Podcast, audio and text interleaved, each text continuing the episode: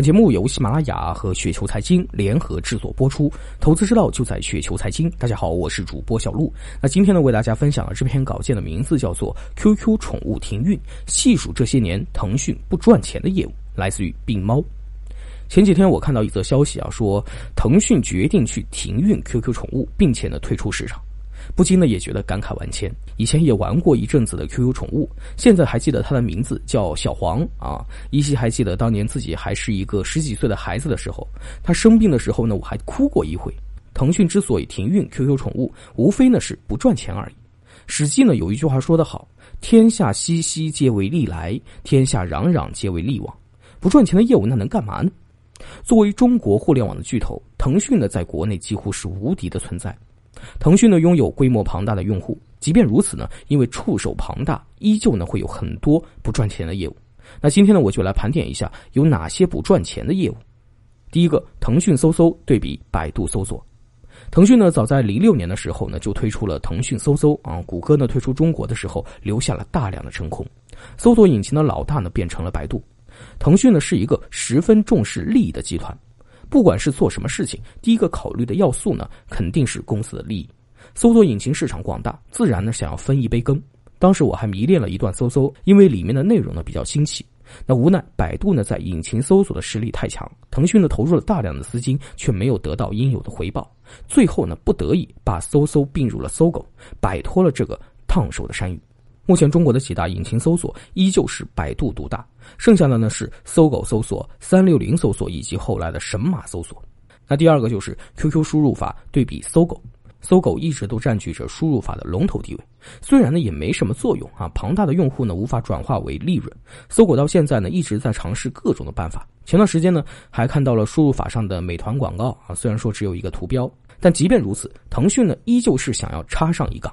百度呢，其实也趟过一趟浑水啊。之前下载软件的时候，经常会遇到捆绑百度输入法的现象。不过事实证明，搜狗在输入法的地位比百度在引擎搜索的地位还要稳固。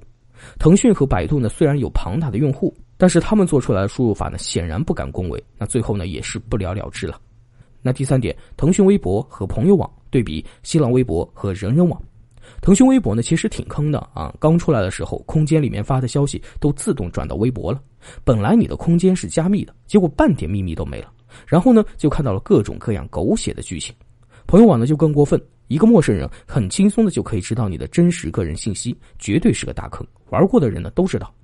因为新浪的先入为主，腾讯呢虽然有庞大的一个用户基础，最终呢却是无功而返。那至于朋友网，我感觉呢就有点模仿人人网了。第四点，腾讯拍拍对比阿里巴巴和京东。淘宝大火的时候呢，腾讯呢就推出了拍拍，想要在电商领域呢分一杯羹。大学的时候呢，我购物的时候一直都是在用淘宝，看到拍拍呢那个挺烂的界面呢，我就不想用啊。现在的拼多多呢，我也从来没有用过，我妈呢倒是常用，反正呢我是不会用的。那电商方面，淘宝之前的优势呢有两个，一个呢是价格便宜，另外一个呢就是有支付宝。至于京东，用过的都知道，物流是真的好。腾讯呢毫无竞争优势，最后呢是彻底关闭。那当然，凭借拼多多呢又算是逆袭了一把。那第五点，电脑管家对比三六零，当年的三 Q 大战呢着实是闹得很凶，几乎是你死我活的地步，把马化腾呢也是惊出了一身冷汗。最后呢，三六零的官司呢虽然输了，不过腾讯呢始终无法在杀毒领域有所建树。三六零毕竟是杀毒软件的王者，第一个推出了免费杀毒软件，把之前的瑞星、江民都给击败了。第六点，QQ 旋风对比迅雷，迅雷呢虽然说一直都很萎靡，不过腾讯呢始终无法撼动迅雷在这个下载软件的地位，几乎每个人的电脑里都会有迅雷，但是电脑上有 QQ 旋风的就不多了。下载软件呢和输入法软件呢差不多，无法及时的占领市场，也无法取得足够大的一个利润。之前很火的电驴 QQ 旋风呢都已经不行了。那第七个呢就是 QQ 书签。之所以在这里提到这个很多人都不知道业务是有原因的啊！大学的时候呢，上网不怎么爱玩游戏啊，只喜欢刷网页。当时在 QQ 书签里呢，还存了不少网址，都是辛辛苦苦找到的网址。那没想到腾讯呢说停就停了啊，真是挺坑的。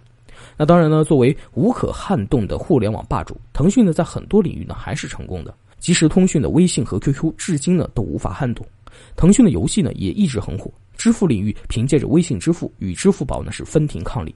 QQ 音乐和酷狗音乐依旧难分胜负，腾讯视频和爱奇艺和优酷呢依旧是不分上下。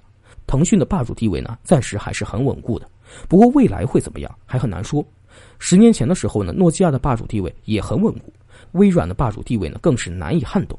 不过随着谷歌安卓系统的推出和苹果的再度崛起，一切呢都变了。谷歌退出中国的时候，都觉得百度会是中国互联网的第一，谁能够想到现在的百度呢如此的落寞？未来的事情呢，真的还很难说。